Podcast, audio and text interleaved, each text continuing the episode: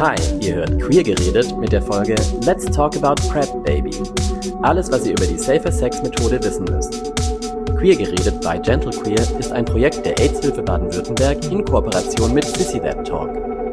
Hallo und herzlich willkommen zu Queer geredet. Wir reden heute über die PrEP und haben dazu auch einen Gast hier vor Ort, den werden wir gleich noch vorstellen. Mein Name ist Mara, ich bin von Gentle Meine Pronomen sind sie ihr oder kein Pronomen. Und Claudius, magst du dich vorstellen? Ja, hallo und hi Sissys, ich bin Claudius. Meine Pronomen sind er, ihm. Ich bin von Sissy That Talk und auch aus dem Vorstand der AIDS-Hilfe Baden-Württemberg. Ich freue mich heute ganz besonders über unseren Gast, Daniel aus der AIDS-Hilfe Stuttgart. Herzlich willkommen. Dani, möchtest du dich kurz vorstellen und uns erzählen, was du eigentlich bei der AIDS-Hilfe Stuttgart machst? Hi und herzlichen Dank, dass ich heute hier sein darf. Ähm, mein Name ist Daniel Markus.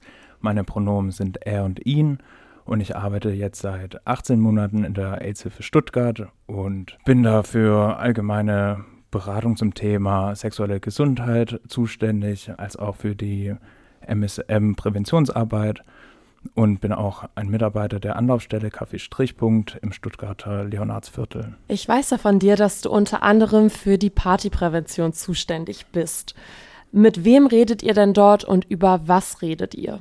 Die Partyprävention ist ein Teil unserer MSM-Präventionsarbeit. Unter anderem steht MSM eben für Männer, die Sex mit Männern haben und beinhaltet schwule Männer oder bisexuelle Männer oder eben Männer, die sich weder als homosexuell oder ähm, bisexuell ähm, sehen, ähm, aber dennoch hin und wieder Sex mit Männern haben und sind eben in dieser Prävention in der Szene unterwegs und das sind dann eben in der Szene Kneipen, Clubs, Bars, wo wir dann eben über sexuelle Gesundheit sprechen und Giveaways austeilen und unter anderem auch Kondome. Ah, ihr seid dann also diese netten jungen äh, Menschen, die auf den Partys so Gleitgel und Kondome verteilen. Da bin ich natürlich auch schon dem einen oder anderen von euch begegnet in Stuttgart. Genau, das sind wir. ich habe ja am Anfang schon mal angeteasert, dass die PrEP heute Thema sein wird. Ist denn die PrEP auch Thema bei euch bei der Partyprävention? Die PrEP ist auch immer wieder Thema bei der Partyprävention. Natürlich können wir keine PrEP-Medikamente irgendwie austeilen. Das dürfen wir nicht, aber wir haben die Kondome dabei. Und wir kriegen dann eben von Leuten immer wieder mit, die vielleicht kein Kondom haben möchten, die dann auf PrEP sind. Das heißt, die nehmen die äh, PrEP-Medikamente schon ein und so kommen wir dann auch öfters ins Gespräch mit Personen. Ja, dazu sollten wir vielleicht auch noch mal kurz erklären, was ist denn die PrEP eigentlich? PrEP bedeutet Präexpositionsprophylaxe. Dieses Wortungetüm heißt auf Deutsch einfach Vorsorge vor einem möglichen HIV-Kontakt. Das heißt, die PrEP ist eine Safer Sex-Methode, bei der HIV-Negative ein Medikament einnehmen, um sich vor Ansteckung mit HIV zu schützen. Wenn ihr euch über die PrEP informieren wollt, habe ich vier Tipps für euch. Erstens, allgemeine Infos zu PrEP und Safer Sex findet ihr online bei Ich weiß, was ich tue. Zweitens, ihr könnt euch bei euren lokalen AIDS-Hilfen und Checkpoints vor Ort persönlich beraten lassen. Drittens, wenn ihr anonym bleiben wollt, gibt es eine Online-Beratung der AIDS-Hilfen. Und viertens, viele tolle Ressourcen findet ihr bei prep.jetzt, eine Website von PrEP-Aktivisten, wo ihr zum Beispiel auch Arztempfehlungen von PrEP-Usern findet. Alle genannten Websites findet ihr natürlich in unseren Show Notes. Dani, aus welchen Gründen entscheiden sich denn Menschen für die PrEP als Schutzmethode? Also es gibt verschiedene Motivationsgründe, warum man sich für eine PrEP-Medikation entscheidet. Es gibt Menschen, die super panisch sind, sich an HIV anzustecken und denen reicht zum Beispiel das Kondom einfach nicht aus und die wollen dann eben nochmal eine Nummer sicher gehen und eben eine zweite Schutzmöglichkeit ähm, nutzen. Dann gibt es aber auch andere Menschen, die einfach in unterschiedlichen Lebensphasen sind, die einfach für sich gerade entscheiden, hey, ich habe gerade sehr viel Sex mit unterschiedlichen Partnern und lass auch hin und wieder mal das Kondom weg und für mich ist es dann vielleicht ein besserer Schutz, eben die PrEP einzunehmen. Ich selbst nehme die PrEP jetzt auch schon seit einigen Jahren und bin sehr froh darüber, dass es diese Schutzmethode gibt. Ich bin auch ähm, aufgewachsen in einer Zeit, in der HIV sozusagen noch viel mehr Thema auch war, auch in den Medien. In meiner Jugend wurde einem da sehr viel in Richtung HIV und AIDS-Prävention sozusagen auch schon in der Schule mitgegeben und es war also sehr präsent. Daher ähm, hat sich bei mir, glaube ich, auch so eine Berührungsangst äh, mit dem Thema und mit der Sexualität da aufgebaut und die PrEP war dann eine Entwicklung, die ich gesehen habe und mich gefreut habe, dass es es da eine Möglichkeit gibt, wie ich meinen eigenen Schutz sozusagen im Griff haben kann. Natürlich kann man auch sich mit Kondomen schützen und das ist ja auch eine sehr gute und bewährte Schutzmöglichkeit. Es gibt aber natürlich auch immer wieder diese Momente, wo man vielleicht nicht so vernünftig handelt, also im Eifer des Gefechts, in der Hitze des Augenblicks vielleicht eben nicht ganz klar denkt oder weil man vielleicht was getrunken hat und sozusagen nicht so verantwortungsvoll handelt, wie man es selbst gerne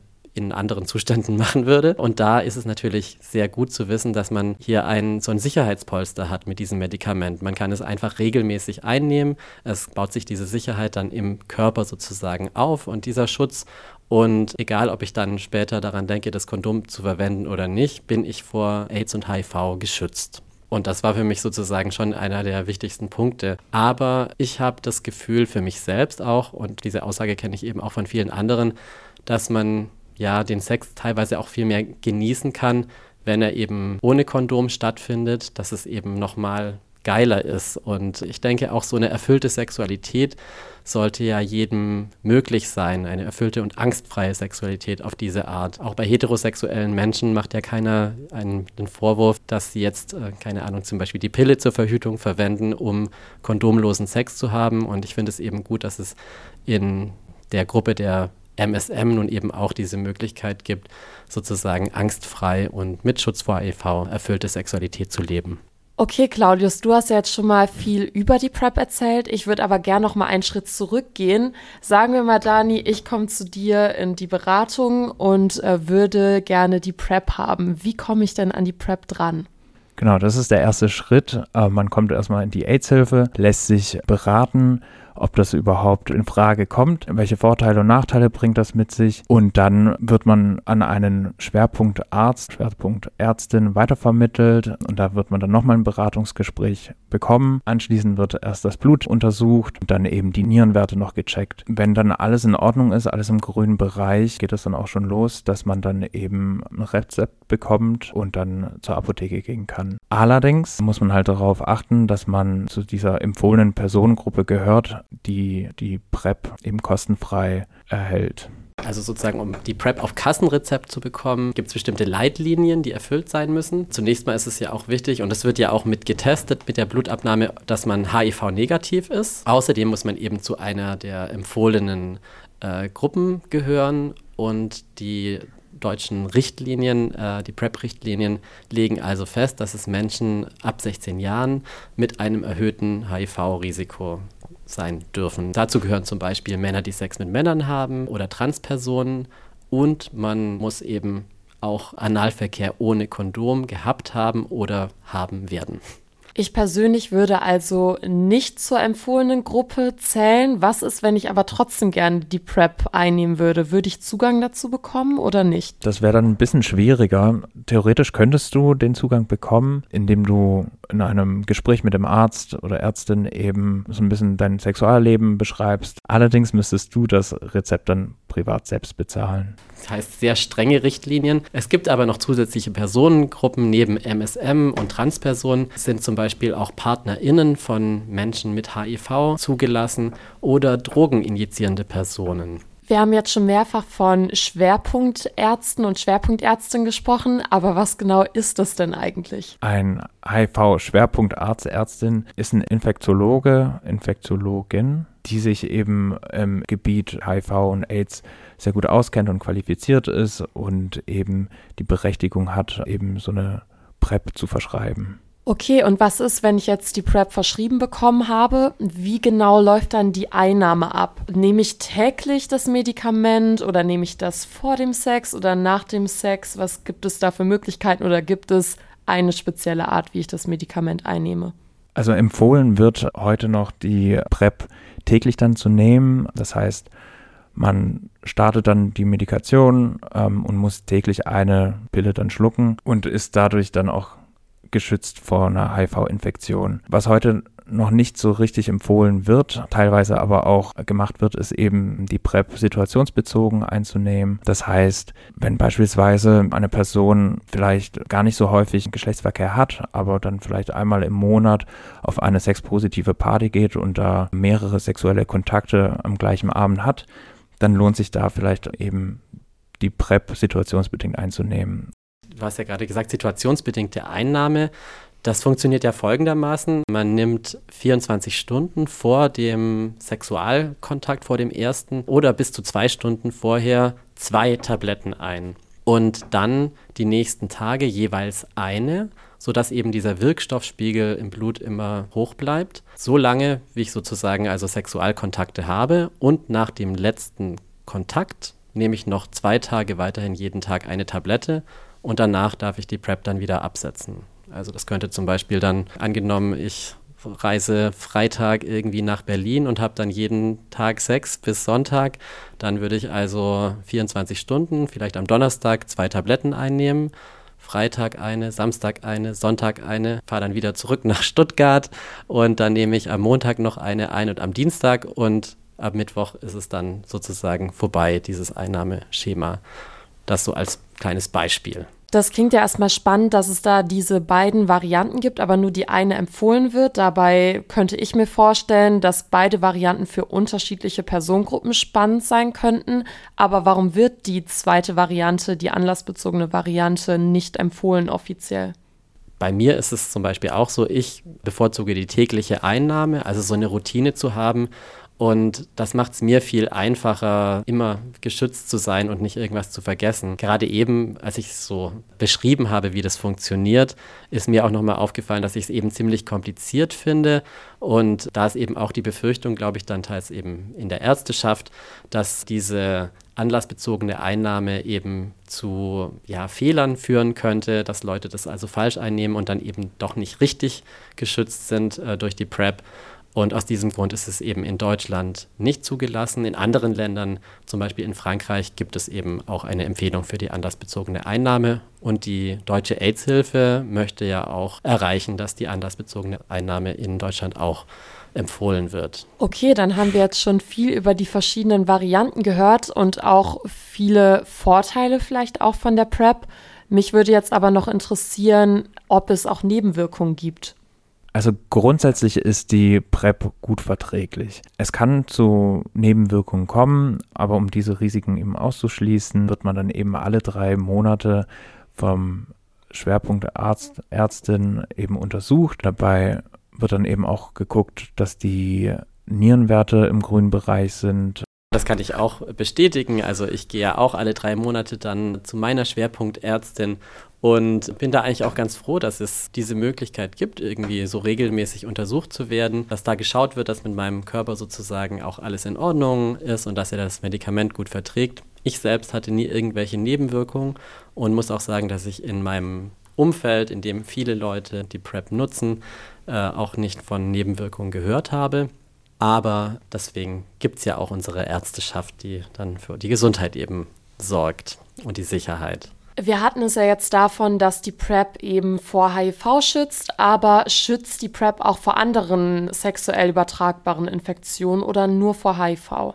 Die PrEP ist ausschließlich ein Schutz vor HIV und schützt vor anderen Geschlechtskrankheiten, SDIs eben nicht. Ganz genau, deswegen wird man auch dann eben alle drei Monate beim Arzt nicht nur sozusagen gesundheitlich auf die Verträglichkeit der PrEP untersucht, sondern es werden auch zum Beispiel Abstriche gemacht auf Chlamydien, äh, Gonokokken, also Tripper und äh, es wird das Blut untersucht, ob man eventuell eine Syphilis hat und ja, das wird eben alles unter, genau untersucht und hoffentlich dann auch ausgeschlossen. Und wenn aber was entdeckt wird, dann wird man entsprechend auch behandelt. Das heißt, man bekommt eben dann die anderen Medikamente, in dem Fall meistens eben Antibiotika, verschrieben, um diese STIs, also die sexuell übertragbaren äh, Erkrankungen, zu bekämpfen. Es gibt ja dieses Vorurteil teils in der Gesellschaft, dass andere sexuell übertragbare Infektionen durch die PrEP zunehmen.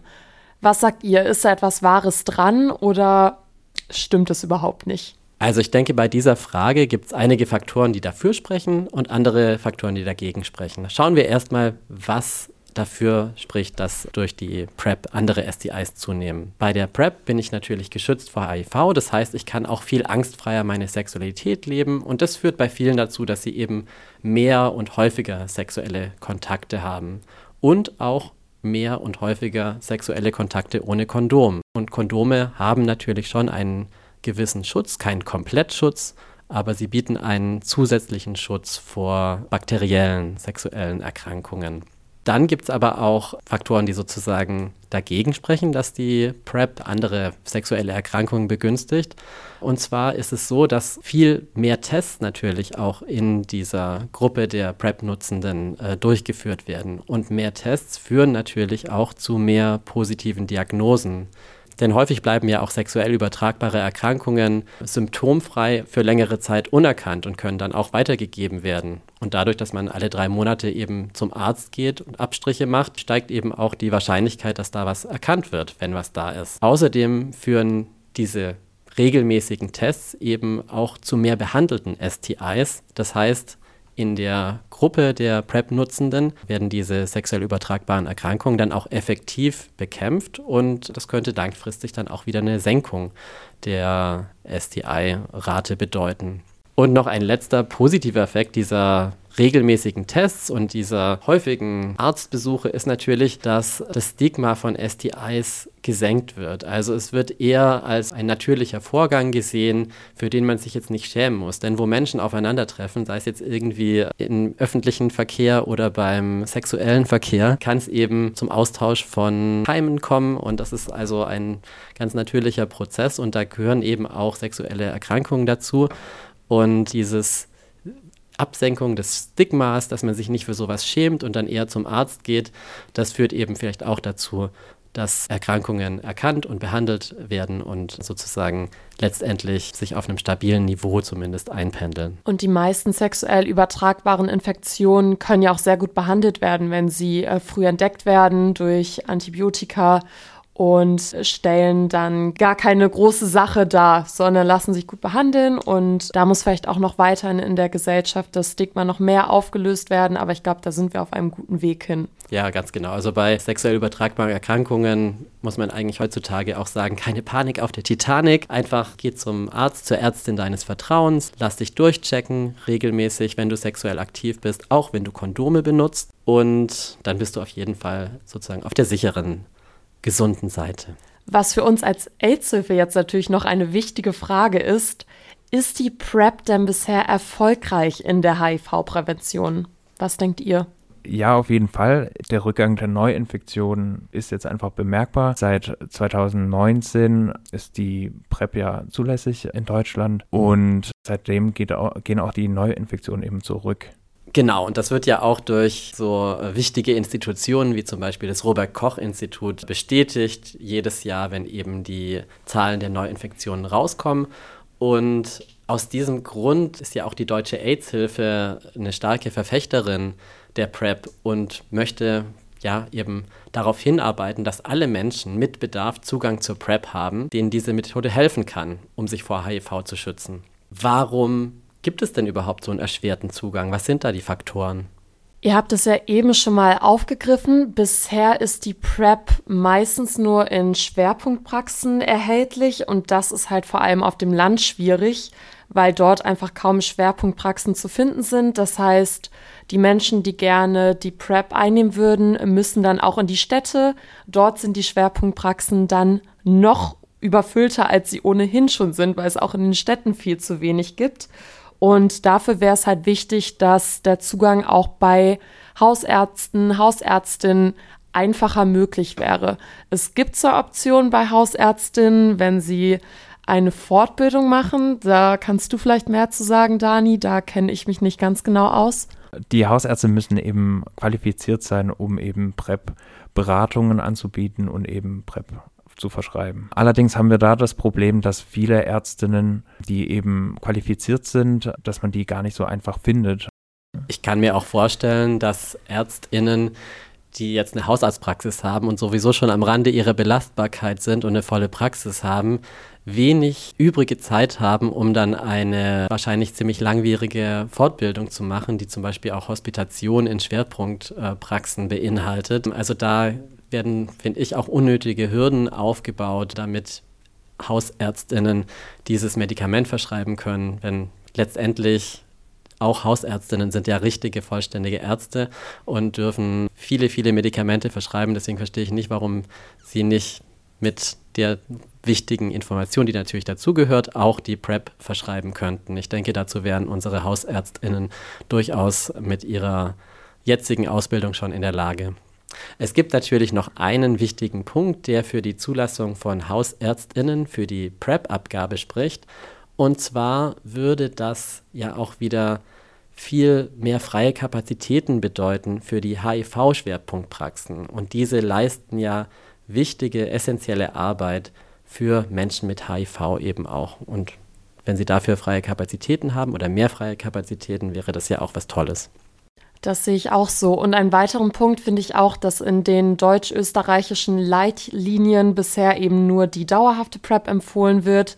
Und äh, würde man auch eine andersbezogene PrEP empfehlen können, würden sich wahrscheinlich auch mehr Menschen angesprochen fühlen und dass auch die Risikogruppe in Anführungszeichen, es wird als Risikogruppe beschrieben, aber eben die Gruppe an Menschen, für die die PrEP empfohlen wird, dass die eben auch nochmal auf weitere Teile der Bevölkerung ausgeweitet wird. Wir haben ja gesehen, dass zum Beispiel MSM und Transpersonen angesprochen werden, aber die Frage ist ja, warum kommen zum Beispiel CIS-Frauen mit häufig wechselnden SexualpartnerInnen hierfür nicht in Frage?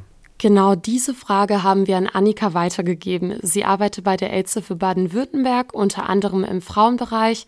Deshalb haben wir ihr die Frage gestellt, warum denkst du, ist der Zugang zur PrEP für zum Beispiel Frauen und nicht-binäre Personen erschwert?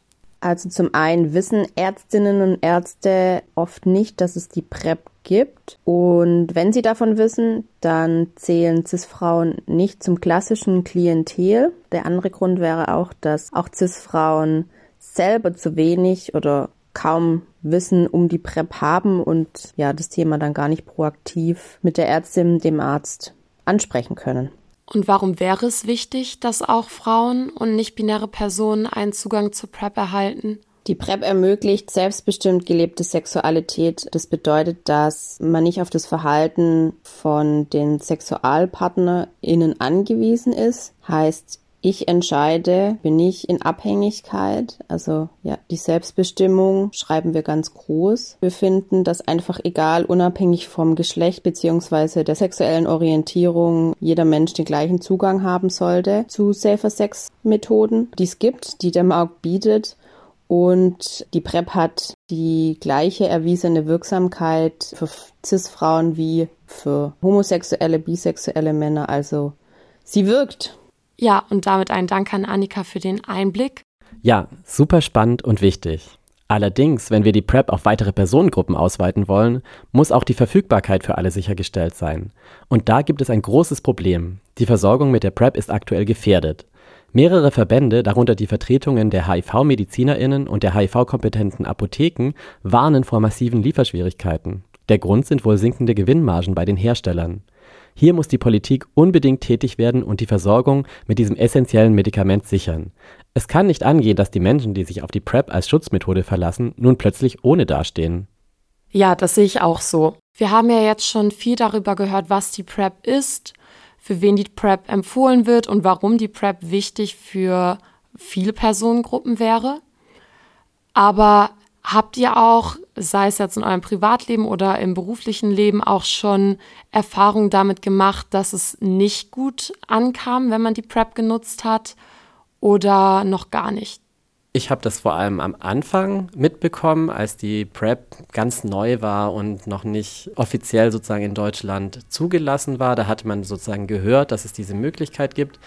Und ich erinnere mich einerseits an einen Arztbesuch damals, wo ich danach gefragt habe und mir dann gesagt wurde, was ist das denn? Also es wurde sehr ablehnend darauf reagiert und es wurde sozusagen gesagt, ja, nur damit jetzt irgendwelche Leute ohne Kondom rumvögeln, wollen sie jetzt solche HIV-Medikamente bekommen. Das ist ja unmöglich. Also wurde sehr stark damals moralisch verurteilt und was ich nicht schön fand, aber diese Einstellung hat sich dann auch später geändert und das war auch natürlich der Arbeit der AIDS-Hilfen zu verdanken, die über die Wirksamkeit der PrEP als Schutzmethode aufgeklärt haben. Zusätzlich hat man aber auch gerade zu diesem Zeitpunkt, als dann die PrEP so in, den, in Deutschland Fuß fasste, finde ich auch gerade auf Grinder immer mal wieder mitbekommen, dass Leute geschrieben haben, so äh, keine PrEP-Nutzer, dass man irgendwie teilweise so als PrEP-Schlampe bezeichnet wurde, dass da und ja so, Slut-Shaming betrieben wurde, wo gesagt wurde, ja, wenn man die PrEP nimmt, dann ist man ja sozusagen eine Bazillenschleuder oder sowas. Also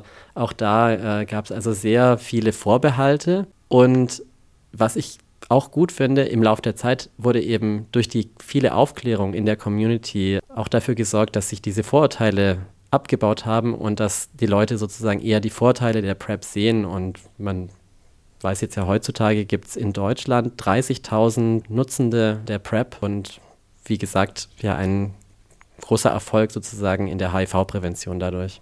Habt ihr es umgekehrt auch schon mal erlebt, dass die Kondomnutzung abwertend abgelehnt wird?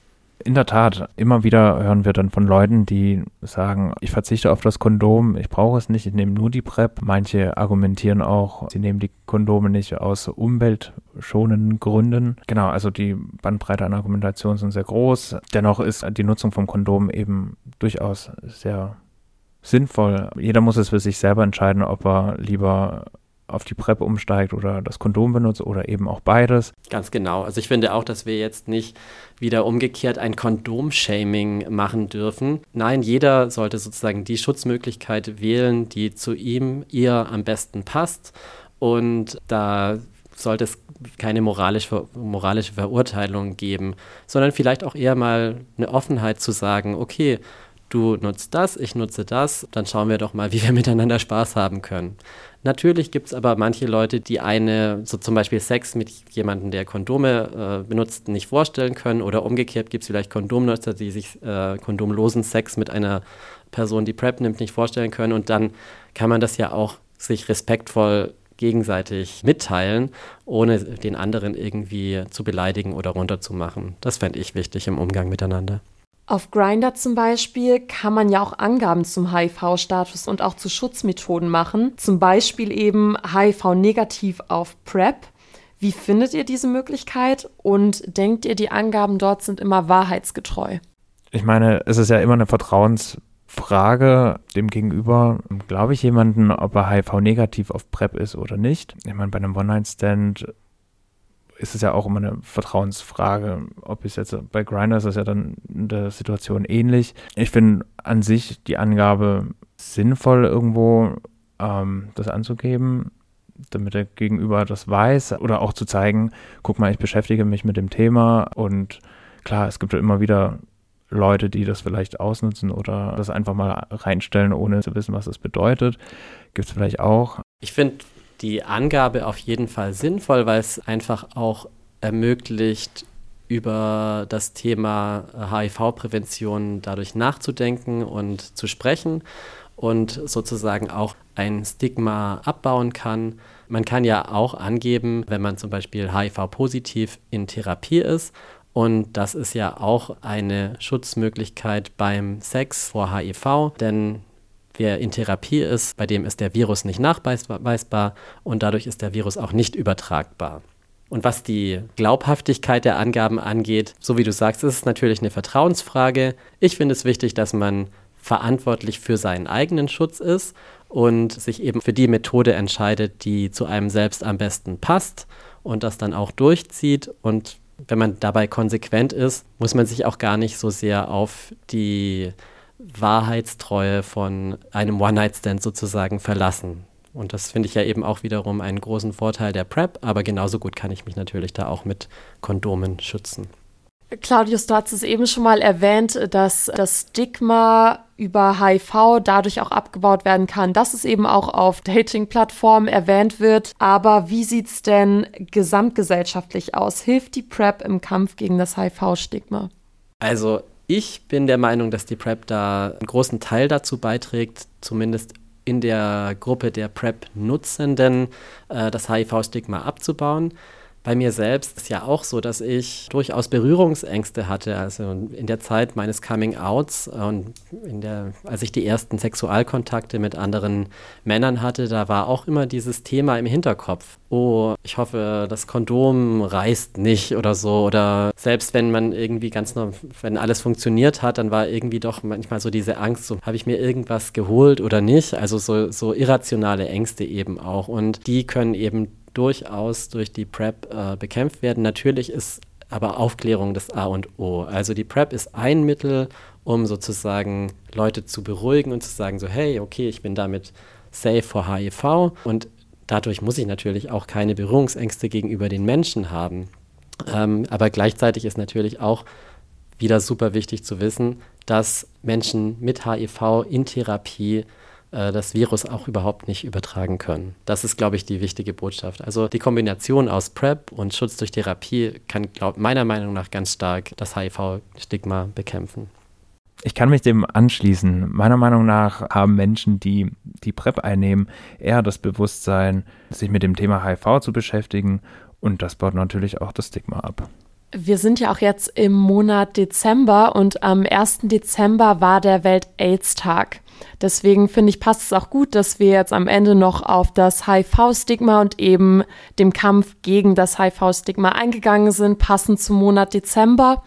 Und äh, wenn wir schon bei Monat sind, passt es auch sehr gut zum Queerlight des Monats. Queerlight des Monats. Denn da schauen wir uns immer an, was es denn so für Highlights in der queeren Community gab. Sei es Veranstaltungen, Personen oder auch Serien, Filme. Genau. Und da stellen wir uns immer das Queerlight des Monats vor. Deshalb die Frage an dich, Dani. Hattest du ein Queerlight des Monats oder es darf auch ein Queerlight der letzten Wochen sein? Tatsächlich hatte ich ein Queerlight des Monats. Und zwar habe ich ähm, erst neulich bei dem Queer Film Festival in Esslingen den Film Joyland angeschaut. Und es ist ein pakistanisches Filmdrama über queere Liebesgeschichten. In dem Film wird auch die ähm, gesellschaftlich bestehende Ordnung und familiäre Erwartungen eben hinterfragt. Und es ist ein super spannender Film, den ich eigentlich echt jedem nur empfehlen kann. Davon habe ich auch schon gehört, den wollte ich mir auch noch anschauen. Und was ist dein Queerlight des Monats, Claudius? Ja, mein Queerlight war in den letzten Wochen die Public Viewing Partys äh, der Stuttgarter Drag-Szene, äh, wo äh, Drag Race Germany gezeigt wurde. Und zwar fand ich es toll, dass sich da die äh, ganzen tollen äh, Stuttgarter Drag Queens zusammengetan haben. Vava Wild, Emily Island, Didi Divalicious, Queen Henny und Veronica Montroyal und dieses Event auf, regelmäßig auf die Beine gestellt haben. Jede Woche haben sie dienstags im White Noise in Stuttgart Public Viewings gemacht, wo dann äh, die Leute kamen und von den Queens äh, ja äh, nicht nur die Serie gezeigt bekommen haben, sondern es gab auch ein tolles äh, Rahmenprogramm, also mit Lip-Sync-Performances, mit Kommentaren und auch mit Gästen aus der Show und aus der äh, lokalen Drag-Szene. Und das fand ich also eine, eine super Eventreihe, weil es eben zeigt, okay, ja, ähm, Drag findet nicht nur bei Drag Race statt, sondern eben auch lokal in deiner Szene und äh, das hat die Leute also rausgelockt. Ich selbst war leider nur bei der ersten Vorstellung und war danach längere Zeit unterwegs, konnte deswegen das nicht mehr äh, so verfolgen, aber ich habe immer wieder auf Social Media ganz tolle Videos und Einblicke bekommen und finde, ja, das ist echt ein Queerlight des Monats wert für unsere Stuttgarter Queens. Ja, ich hoffe, dass es nächstes Jahr wieder so stattfinden kann. Ich schließe das Ganze jetzt ab mit einer Band, die ich ganz toll finde, die sind mein Queerlight des Monats, und zwar Boy Genius. Das sind drei queere Frauen, die so schon als SolokünstlerInnen unterwegs waren und damit auch schon sehr erfolgreich waren und die sich dann eben zusammengetan haben. Für diese Band, sind trotzdem auch noch parallel als SolokünstlerInnen unterwegs, aber ich finde, das ist ein gutes Beispiel dafür, was auch für eine Kraft in Community steckt und die sind super erfolgreich mit dem, was sie tun und haben eine krass schöne Bühnenaura und ja, deswegen sind sie mein Queerlight des Monats und ich hätte gerne früher so eine Band als Vorbild gehabt und finde die ganz schön toll und äh, ja, deshalb mein Queerlight. Wunderschön. Und das ist doch ein toller Abschluss für diese Sendung. Und ich möchte mich nochmal ganz herzlich bei Daniel von der AIDS-Hilfe ja. Stuttgart bedanken. Danke, dass du hier deine Perspektive aus der HIV-Prävention mit eingebracht hast. Und ja, vielen Dank an unsere Zuhörenden. Bis zur nächsten Folge. Ciao. Sissy, bye. Tschüss.